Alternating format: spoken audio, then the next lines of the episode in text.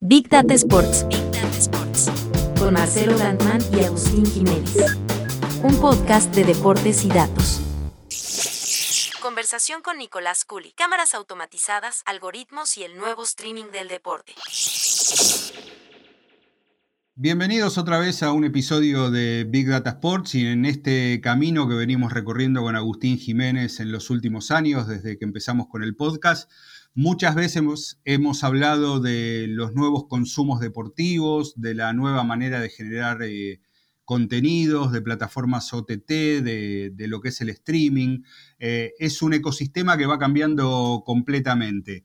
Y hoy, Agustín, la idea que tenemos es hablar un poco de eh, esa mirada, pero tal vez del otro lado del mostrador, del otro lado del dashboard, porque siempre hablamos de cómo el fanático de, los deportes recibe las distintas maneras de, tener contenidos. Pero en este caso vamos a conocer un poquito más acerca de cómo se produce todo lo que tiene que ver ahora con el deporte y particularmente con el deporte que, no es el mainstream. Totalmente, estimado Marce. Acá vamos a hacer un, asterisco o un paréntesis bien importante en la palabra mainstream, en la palabra streaming y sobre todo, creo yo, la más importante es la palabra deportes con ese al final.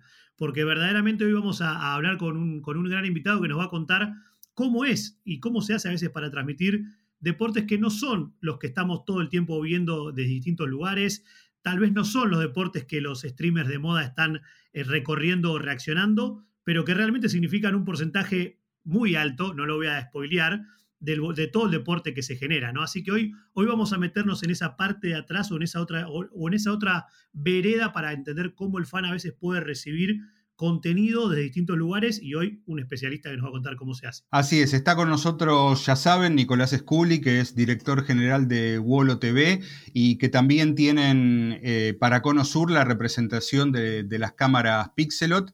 Y bueno, Nicolás, bienvenido y ya nos vas a empezar a contar eh, de qué se trata Wolo TV y de qué se trata Pixelot. Gracias por estar en Big Data Sports. Bueno chicos, primero que nada les quiero agradecer un montón la invitación. Para mí es un gusto eh, participar de este podcast del que soy oyente desde hace tiempo.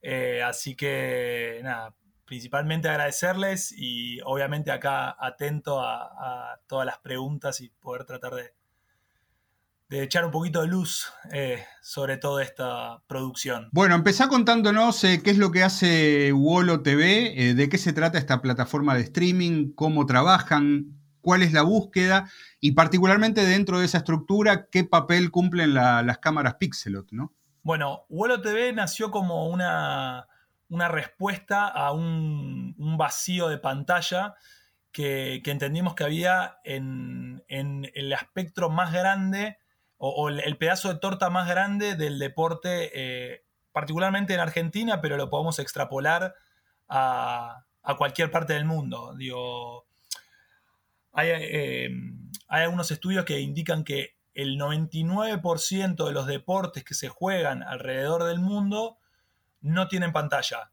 Y en ese 99% de deportes podemos pensar en el partidito de futsal que se juegan en una canchita que alquilan 10 amigos, hasta podemos pensar en deportes olímpicos, chicos que, de alto rendimiento que, que se preparan para, competir al más, al más alto nivel y por ahí al ser deportes que no tienen tanta participación, tanto a nivel local como a nivel mundial, o no tienen tanta difusión, no tienen pantalla.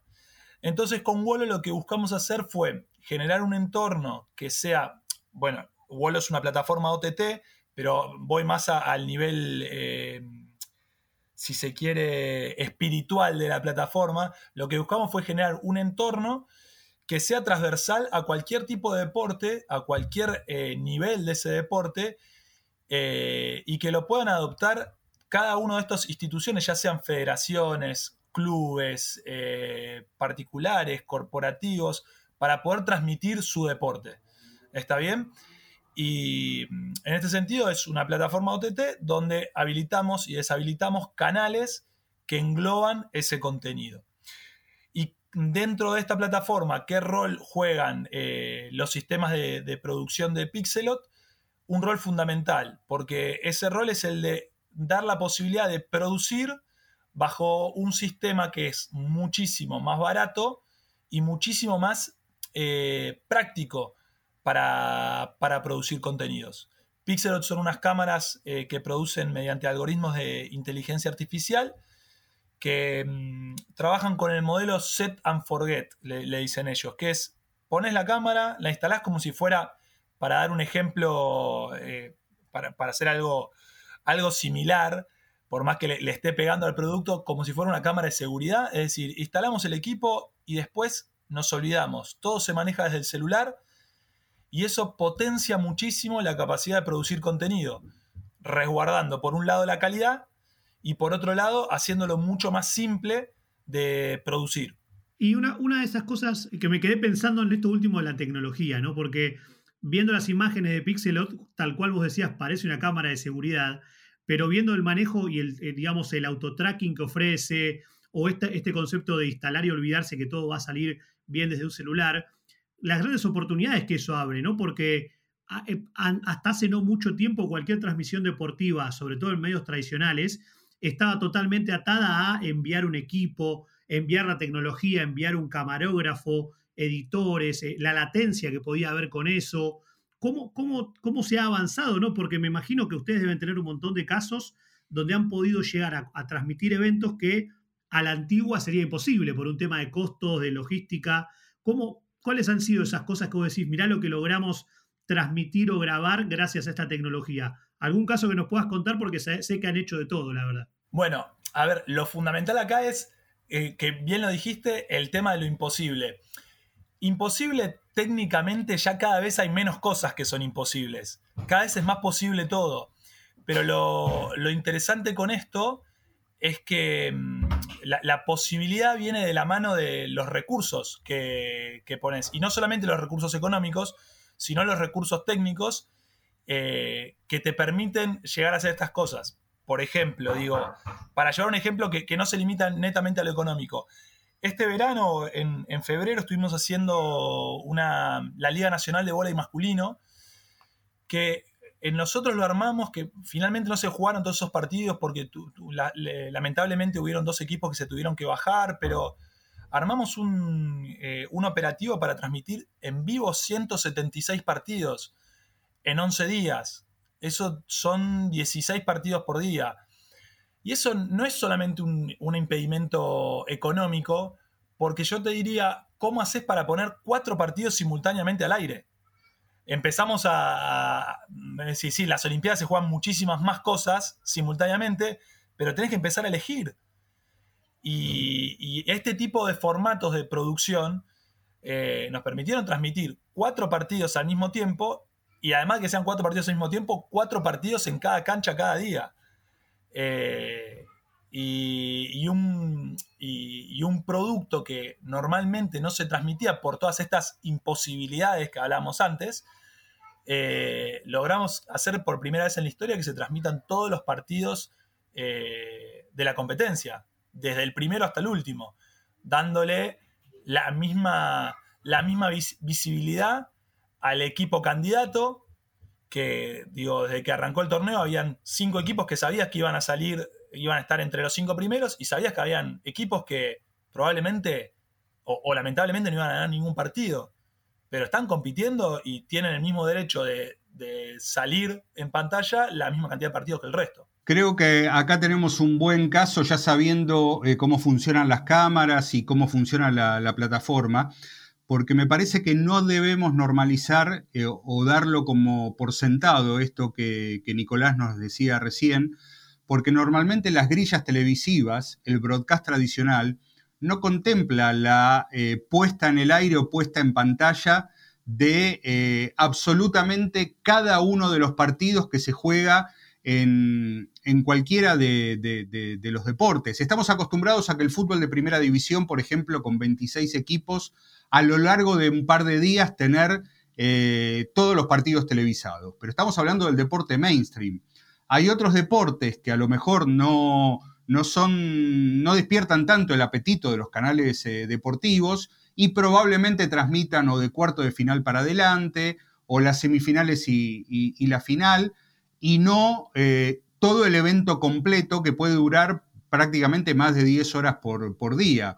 Ahí están las ventajas del streaming que tenemos ahora y entiendo yo también pueden estar las ventajas de una producción de ese tipo de, eventos mucho más barata que, lo que pasaba en, otra época. Eh, está bien si hablamos de deportes de nicho, cuando hablamos del modelo de negocio que puede tener eh, eh Wolo TV, o, a lo mejor no cabe esa, esa, idea. Y lo que pasa es que hablar de deportes de nicho, eh, a ver, el fútbol las divisiones inferiores de fútbol, no sé, el deporte no es un nicho.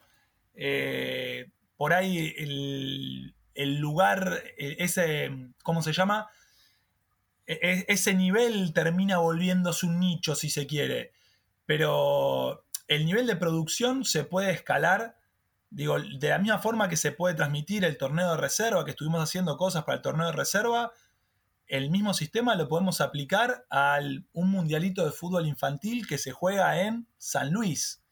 Digo, entonces, eh, sí, podría ser deporte de nicho, pero no, no, no, no, sé si estoy de todo de acuerdo con con la afirmación.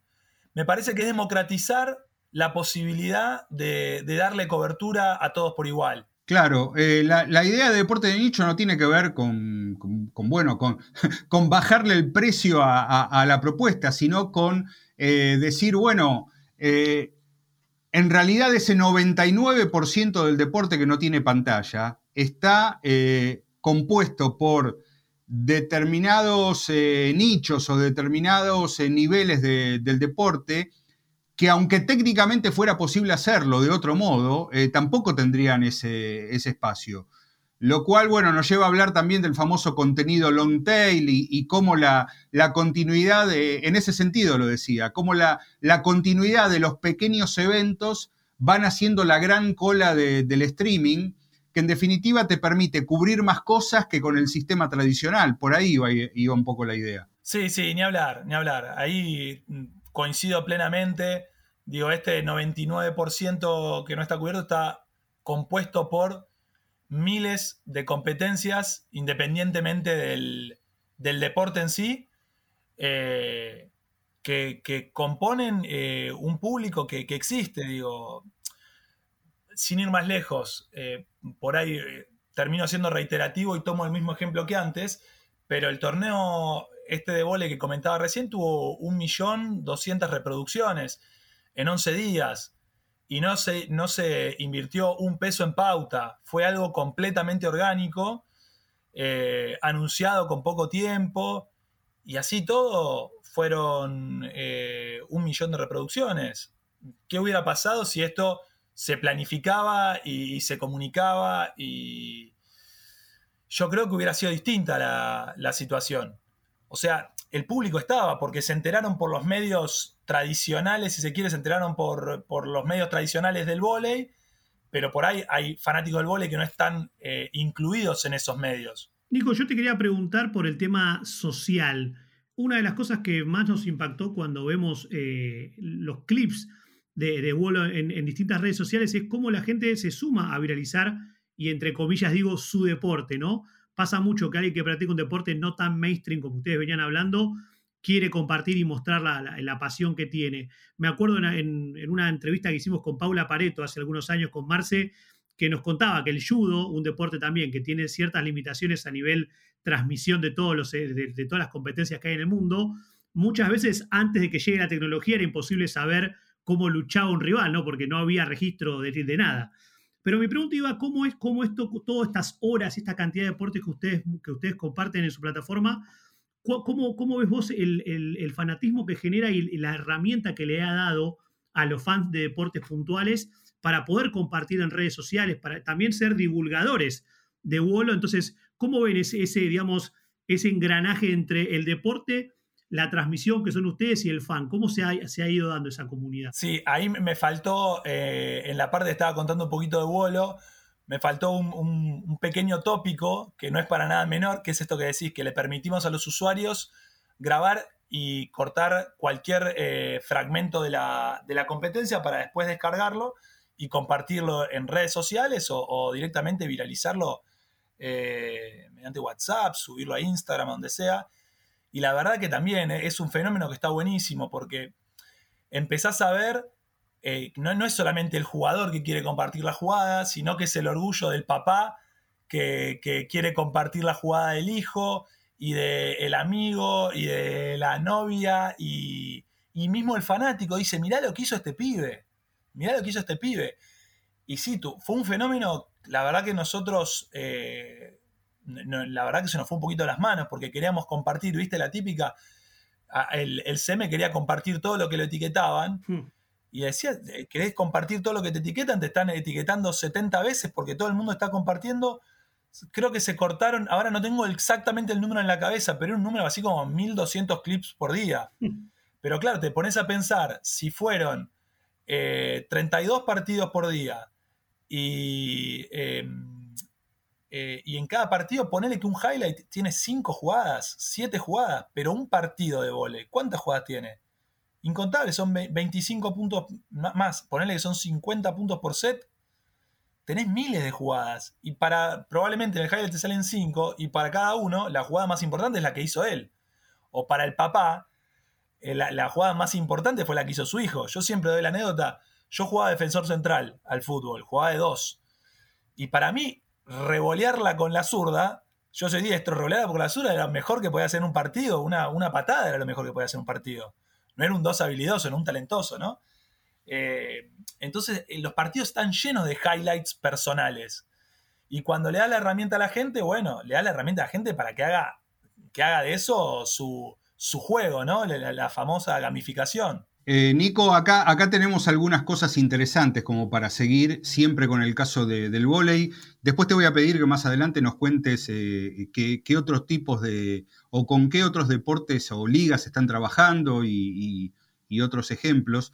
Pero me parece interesante quedarnos un ratito acá porque estás hablando de, eh, primero, eh, suscriptores a una plataforma siguiendo un torneo de volei en especial. Después estás hablando de cómo cada usuario amplifica el evento generando su propio highlight. Eh, cómo luego eso se, se viraliza. Y estamos hablando de un evento puntual, ni siquiera de todo un deporte, sino de un solo evento puntual, eh, donde antes el número de eso era cero, ¿no?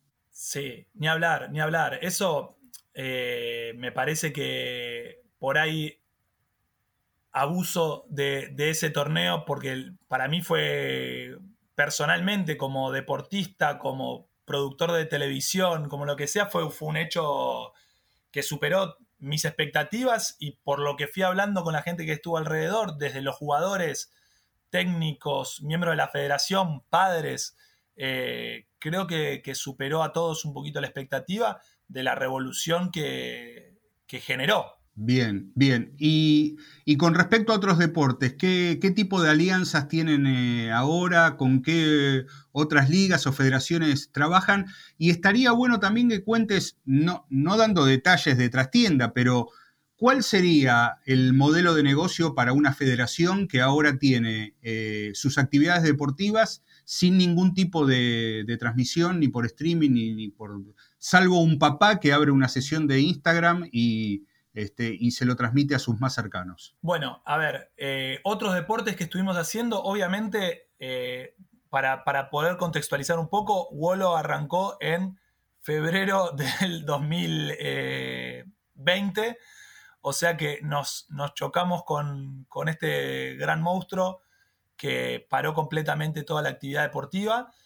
Em, pero más allá de eso, estuvimos trabajando, por ejemplo, hace no más que una semana, si me acuerdo fue este, el fin de semana que pasó, hicimos todos los torneos panamericanos donde, de hockey indoor, donde Argentina fue oro en la categoría masculina y bronce en la categoría femenina donde también transmitimos todos los, todos los partidos de lo que sería la, mal dicho, ¿no? La Copa América del, hockey indoor. Trabajamos, estuvimos trabajando también con, lo que es eh, las reservas de, Liga Profesional de Fútbol. Y estamos avanzando en acuerdos que todavía no terminamos de materializar, tanto con clubes como con, eh, con ligas, eh, que no, no quiero spoilear nada más que nada hasta que se terminen cerrando. Y bueno, ahora estamos avanzando también muy fuerte, no como Wall en sí, sino como, como Ball, que es la empresa que, también engloba el, rental de, los equipos.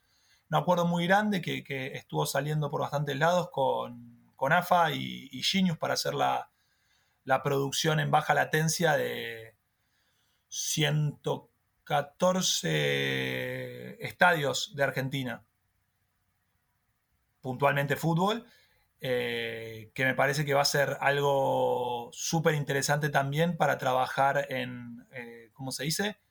Torneos que hoy por hoy no tienen pantalla o están muy... Hay algunos que tienen pantalla pero muy atomizado, ¿no? Que por ahí o el club o un medio partidario o un fanático dicen, che, eh, tenemos un público, hagamos una transmisión pero claro, al ser tan atomizado no tiene, una, no tiene un, estándar de calidad eh, ni, un estándar de artístico, si se quiere. Y Nico, te hago una, consulta basada más que nada en, todo lo que vos nos venís contando, que a mí me, genera mucha intriga, que tiene que ver con... hoy, por ejemplo, en Argentina el fútbol, si uno empieza a ver las categorías eh, profesionales, amateur, juveniles, probablemente sean incontables si consumamos el fútbol regional en cada provincia, en cada departamento. Me imagino que ahí hay muchísimo para explorar y, que la tecnología nuevamente ahí a los clubes y las asociaciones les trae muchísimas soluciones. Pero te quería preguntar de, algunos deportes que tal vez no tenemos tan asociados a las transmisiones, como puede ser todo lo que sea el, mundo del fitness o, o, el mundo del futsal. Y la pregunta era más hacia el lado técnico, porque ¿cómo es encarar, digamos, la transmisión a través de la tecnología y de las cámaras Pixelot de cada uno de estos deportes, porque imagino que no es lo mismo encarar la grabación de un partido de fútbol que uno de handball, que una competencia de fitness. ¿Cómo lo trabajan esa parte? ¿Cuál es? O sea, entiendo que la tecnología resuelve casi toda esta pregunta, pero me imagino que siga habiendo alguien que define tal vez un poco la estrategia de cómo encarar esa, ese evento, ¿no? Bueno, desde el lado técnico, a ver, los sistemas eh, por ahí, discúlpenme si me pongo muy técnico, voy a tratar de ser lo más claro y eh, posible. Las cámaras eh, son, perdón, los sistemas están compuestos de muchas cámaras, ¿está bien? Depende del tamaño de la cancha y la distancia de la cancha, se utilizan o, o de dos cámaras o de cuatro cámaras. Estas cámaras lo que hacen es componer un plano panorámico, ¿está bien? Graba todo el tiempo, todo el partido en, en alta definición, 4K. Y después lo que hace el sistema es hacer un recorte de ese plano panorámico. Imagínate estar viendo toda la cancha todo el tiempo. Que para un usuario final, probablemente, salvo que sea medio un, eh, eh, estudioso del deporte, digo, si te gusta ver cómo está parado todo tu equipo, está buenísimo. Pero para el ojo tradicional, que vos lo que querés ver es el seguimiento de la pelota, y es otra forma de ver deporte. Entonces, luego hacer ese plano panorámico, hace un recorte siguiendo eh, algoritmos de inteligencia artificial. ¿Está bien? Entonces, esos algoritmos están desarrollados para cada deporte. Por ejemplo, si bien la cancha de rugby o la cancha de fútbol 11 tienen más o menos un tamaño similar, los movimientos de juego son distintos. Porque en rugby tenés situaciones de pelota parada que no, no, no suceden en fútbol y lo mismo viceversa. ¿Está bien? Entonces, cada uno de estos deportes tienen algoritmos que hacen un seguimiento particular de la acción de juego. ¿Está bien? Eso desde el lado 100% técnico. Después, desde el lado más de producción eh, del evento en sí, y ahí ya nos metemos eh, en un terreno que particularmente el mayor desafío que encontramos ahí es llevar algo a un lugar donde no había. Es decir, no es pasar de uno a dos, no es mejorar una transmisión, sino que es generar una transmisión donde antes no hubo transmisión. Entonces, ahí es entrar en absolutamente todos los detalles, desde la posición de, las publicidades, desde los tiempos de transmisión, absolutamente todo lo que, eh, damos a veces por sentado en, en deportes que ya se transmiten, bueno, es empezar a construir un producto donde antes no lo había. Eh, tengan en cuenta que, y yo me imagino quienes pueden estar escuchando esta conversación, que bueno, venimos hablando de un caso puntual del vóley, del hockey panamericano, de lo que puede ser un mundial de fútbol infantil, el fútbol regional, eh, pero estamos hablando del sistema de, producción y de generación de imágenes que, por ejemplo, usa el Barcelona en este momento, eh, que tiene, si no me equivoco, 16 canchas con el sistema Pixelot, que utilizan no solamente para la generación de contenido, sino también para captura de, imágenes y de, datos eh, para la mejora de, rendimiento de los distintos equipos del club. Estamos hablando de, a lo mejor se están componiendo la idea de que eh, están las cámaras o los sistemas hechos para dar eh, pantalla a algo que no lo tenía, pero también estamos hablando del deporte al, máximo nivel con, un club que eh, tiene que estar muy seguro antes de contratar un sistema como lo puede ser el, Barcelona. Ahora lo que te quiero preguntar, Nicolás, directamente es, te pido sí que te pongas del lado del fanático estamos en un momento donde, bueno, vamos, vamos a hacer nombres propios, ¿no? Eh, yo ya estoy suscripto a, bueno, tengo Cablevisión Fibertel, eh, además, bueno, tengo, pago Netflix, eh, pago Amazon, ahora, bueno, viene HBO Max. ¿De qué manera Wolo llega a, ese usuario? O, se apuesta la conexión emocional que hay con aquellos deportes que transmiten para, para tener ocasionalmente a ese fanático en la plataforma eh, y lo van a volver a tener cuando vuelva a haber una transmisión de algo que, por alguna razón particular lo, afecta o lo, atrae. A ver, fundamentalmente lo que nos encontramos hasta acá fue que no pudimos generar una continuidad de contenidos eh, fueron, fueron eh, la mayoría de las cosas que, estuvimos trabajando fueron eh, torneos burbuja, y no burbuja solamente en el sentido sanitario, sino de un producto autoconclusivo en 10 días, 5 días, 3 días, un fin de semana, como fue ahora. pero nuestro objetivo es ser el canal o el, por ahí canal, si lo, comparamos con el, concepto tradicional de canal, pero voy como a un, concepto más amplio, sino ser el repositorio, ser el lugar donde conviva la comunidad del deporte y donde yo pueda ver el fútbol de...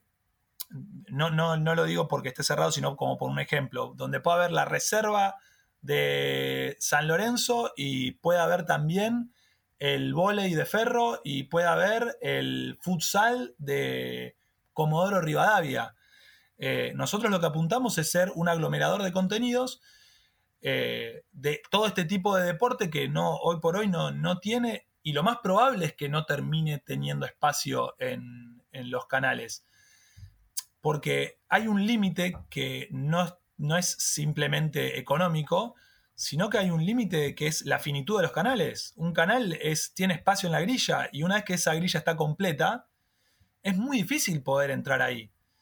Digo, es difícil eh, incluso para digo, Deporte B, que, le da muchísimo más espacio a todos estos contenidos. Tengo una pregunta técnica que sé que a la audiencia le va a gustar mucho, así que Nico, acá es un lugar para contar toda la parte de datos, números. Vos escuchás siempre el podcast y sabés que, que por es eso. Y te quería preguntar cómo se resuelve, por lo menos a gran escala que nos puedas contar, el alojamiento, la gestión y el uso de toda la data que ustedes generan, porque vos nos contabas que se han transmitido 170 partidos en pocos días o en cuatro canchas en, en, calidad 4K con baja latencia después de la ¿Cómo, ¿Cómo se trabaja desde la, desde la parte tecnológica para poder hacer que todo ese volumen infinito de datos pueda convivir, se pueda acceder, que, la, que esté disponible obviamente en la, aplicación? ¿Cómo lo han pensado? No te, no te, pregunto los racks y los servidores, sino para entender justamente la, la cabeza atrás de este, de este desafío. Bueno, a ver, ahí lo fundamental es entender que los sistemas que utilizamos, es decir, en este caso Pixelot, si bien el concepto es una cámara, en realidad son software as a service, son empresas de desarrollo tecnológico, entonces de la mano del el hardware, que en este caso, si bien e, e, es un hardware muy vistoso y muy novedoso, el desarrollo fundamental está en el software el software que es poder alojar esas transmisiones, poder permitir el clipping, poder permitir el, acceso tanto al plano tradicional, a este seguimiento que hablábamos recién, o al plano panorámico, la navegación en el plano panorámico. Es, eh, lo fundamental acá es el desarrollo eh, en el back. Todo el desarrollo que hay sobre, sobre el software que en sí la cámara sin todo ese desarrollo sería una capturadora, si se quiere, no más que eso.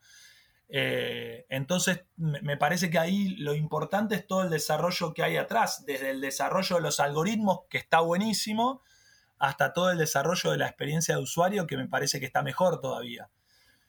Porque esto que hablamos recién, no solamente estás viendo un partido, sino que estás viendo toda la cancha y podés mirar lo que quieras de la cancha. Entonces, si tu hijo es arquero, tenés la posibilidad de ver todo el partido al arquero. Después, después discutiremos si me, como 90 minutos de mirar un arquero o no, pero puedes mirar 90 minutos del arquero, ¿está bien?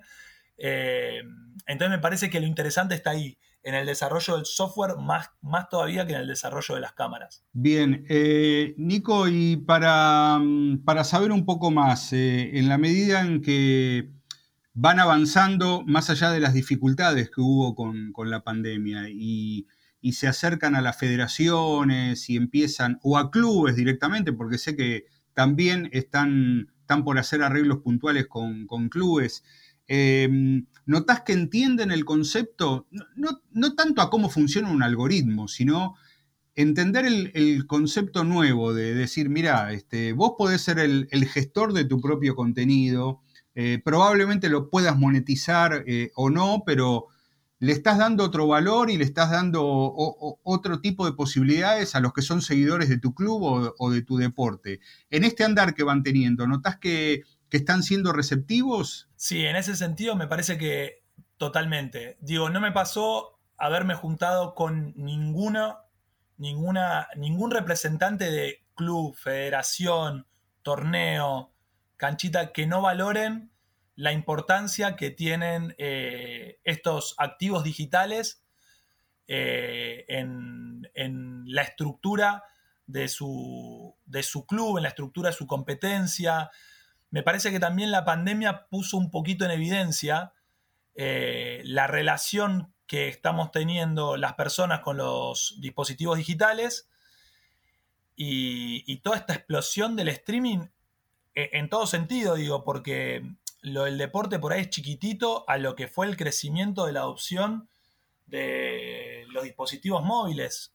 Digo, sin más lejos, eh, Argentina fue el país que más creció a nivel Latinoamérica en comercio electrónico. En, una economía que vos que, digo, fácilmente podemos ver que está en recesión, fue el, el, principal crecimiento. Y eso es fundamentalmente por la adopción que se está haciendo de los dispositivos digitales. Entonces, ya digo, hasta hace un tiempo atrás era, bueno, si no tenés una página de internet, no existís. Digo, si no estás en internet, no existís. Y después fue, bueno, si no tenés Facebook, no existís. O no tenés un Facebook institucional, un Instagram institucional. Y ahora estamos llegando al, a, un estadio, es que es importante mostrar lo que haces. Y mostrar lo que haces implica, ya sea eh, adoptar este tipo de sistemas, como a, hacer una transmisión propia. Digo, las federaciones ya se están planteando, están planteando como requerimiento de sus torneos eh, ofrecer una transmisión. Después, bueno, todo eso va a ir creciendo, pero eh, hoy por hoy ya eh, se, empieza a volver casi una necesidad poder mostrar lo que, lo que se hace. Ya el dato no es suficiente. Ya saber cómo salió tu equipo, ya no, te alcanza. Querés saber cómo salió y querés saber cómo salió apenas terminó el partido. Querés ver los goles, querés ver la transmisión. Bueno, me parece que es todo un camino que no sé si está tan fértil el terreno, pero creo que es algo que va a terminar, a, la larga va a terminar pasando en todos los clubes. Yo tengo una última, Nico, para hacerte, que, realmente tiene que ver con, experiencias también globales, ¿no? En varios mercados eh, hemos visto o conocido o leído que toda esta idea de poder transmitir mucho más deporte eh, es, algo real. Yo imagino siempre los deportes universitarios de lugares como Estados Unidos o la de Europa que tienen transmisiones, digamos, de, todo tipo de, evento y, tienen un consumo creciente, ¿no? Siempre se me viene a la mente el lacrosse que alguna vez lo vi, ni sabía qué era en aquel momento y, me sorprendió que esté transmitido por uno de los ESPN de aquel momento. Pero digo, con toda esta diversificación que aparece y esto que vos bien contabas de, que ya pasa a ser casi un commodity o algo obvio de que los clubes, las asociaciones y federaciones tienen que mostrar lo que es el deporte y mostrarlo cada vez más. ¿Cómo es el vínculo? Específicamente te quería preguntar con federaciones. Sé que ustedes han tenido distintas experiencias, pero te quería preguntar porque me imagino que para un montón de federaciones, y ahora que estamos, en este momento estamos grabando, estamos a poco, más de, a poco menos de un mes de los Juegos Olímpicos de Tokio, muchísimas que hasta hace poco tenían que esperar el momento olímpico para ser relevantes o para lograr aparecer en canales mainstream. ¿Cómo, cómo, cómo ven ustedes que va, si es que va cambiando la cabeza de estas federaciones de todos los deportes que existen y los que van a surgir? para entender que esto ya es parte de, algo actual y no algo que se viene a futuro. Es que me parece que es un, tiene un poco que ver con lo que, lo que comentabas antes y, este sentido de tendencia. Eh, hoy por hoy eh, el entretenimiento eh, e, es una pelea que están teniendo absolutamente todos. Digo, hoy por hoy está compitiendo TNT Sports, ponele, está compitiendo contra Disney Plus el fútbol argentino compite contra Netflix. Es una, es una competencia constante por ese momento de entretenimiento. Y, los clubes me parece que empiezan a entender que la forma de acercar a los clubes y las federaciones, la forma de acercar al fan, si se quiere, en el sentido más amplio de la palabra, a su, a su base es empezar a darle entretenimiento y ya no alcanza solamente con que practiquen el deporte. Porque después, por ahí hasta dejan de practicar el deporte, pero vos querés seguir teniéndolo con vos, porque deben haber miles de fanáticos del vóley. Y federados del vóley, no hay miles, seguro que no hay miles. O por ahí sí hay miles, pero la relación entre fanáticos y deportistas es completamente desproporcional. En cualquier deporte que hablemos. Entonces, si querés seguir teniendo al fan cerca, tenés que ofrecerle algo. Y si no va a ser capacidad de competir, porque, digo, en la pandemia eh, hasta se cercioró la capacidad de competir. Si no va a la capacidad de competir, le vas a tener que dar entretenimiento. Y entretenimiento del vole, bueno, es producir, producir ese contenido. Totalmente. La verdad que son, son ideas fabulosas y es eh, fabuloso lo, lo, que está pasando. Y, bueno, y el seguimiento que vamos a hacer de, este tipo de, desarrollos, porque conforme progresa y evoluciona la, tecnología, van cambiando también los consumos y, las posibilidades. Así que, Nicolás Scully, te prometemos seguir de cerca todo lo, todo lo que estén haciendo. Pero bueno, si sos oyente del podcast, sabés que siempre tenemos el datazo para, para cerrar y, te invitamos a que lo escuches, ¿sí? Se viene, se viene el cierre clásico, Nico. Casi que vamos a ver qué nos trae Marcio hoy para cerrar este episodio que realmente nos deja mucho para pensar del futuro de las transmisiones, ¿no? Bueno, voy a compartir algo que en realidad compartió nuestro compañero Matías Conde, eh, responsable de datos de Big Data Sports, y que son métricas de, de Opta, de Stats Perform, que tienen que ver con la Copa América y tiene que ver con la fase de grupos de la Copa América. Y es un, concepto muy bueno como para entender el, fútbol, que es cómo cambia la posesión de la pelota según el equipo esté ganando o esté perdiendo, eh, que es la manera, digamos, más valiosa de medir la, posesión. No ir tanto a los números brutos, sino ver qué pasaba cuando el equipo estaba ganando o iba perdiendo. Y tenemos, por ejemplo, los dos que destacan, van a adivinar, son Argentina y, Brasil. Eh, Argentina, cuando el equipo va ganando, por lo menos en esta Copa América, en la fase de grupos, eh, tenía una posesión del 50.4%. Y cuando el equipo va empatando o va perdiendo, un 57.7%. Y esto va contra algo eh, que es contraintuitivo, porque Normalmente suele pasar mucho en el fútbol eh, sudamericano especialmente. Los equipos cuando van ganando ceden un poco la pelota, ceden un poco la, iniciativa. Y fíjense, eh, por ejemplo, Brasil. Brasil cuando va ganando tenía la posesión o la tuvo en la fase de grupos un 55.5%. Pero cuando el equipo va empatando o perdiendo, que en Brasil es muy ocasional eso, la posesión es la más alta de todas, 65.9%. En otros equipos se hace más eh, evidente, por ejemplo, busquemos equipos más conservadores. Cuando un equipo como Paraguay, cuando va ganando o va empatando, la posesión es del 58.2. Eh, en este caso cuando va empatando perdiendo, pero cuando va ganando, la posesión pasa a ser del 40.6. Quiere decir que, que la cede totalmente, como puede pasar con Colombia. Cuando Colombia gana, la posesión es del 30%, cuando va perdiendo, del 57.5%. Bueno, podríamos seguir con todos los equipos, pero es una idea de entender un poquito mejor el, juego y qué es lo que pasa con la posesión de la pelota. ¿no? Sí, el, resumen de siempre de la quiero, la tengo, cuándo la uso, por qué, y después los debates tuiteros de ese equipo se tira todo atrás y te hace un gol y no le ganas más, ¿no? Pero bueno, los datos están para confirmar o mostrar un poquito esta teoría. O si no, como nos decía en la charla Nicolás, eh, cuando sos marcador central, revolearla con la zurda y después anda a medir la posesión, ¿no? Veo, veo. Una cosa maravillosa. ¿En dónde? En Flow. ¿Y vos qué ves? Flow es para vos. Más información en flow.com.ar. Big Data Sports, un podcast de deportes y datos. Gracias por conectar. Hasta el próximo episodio.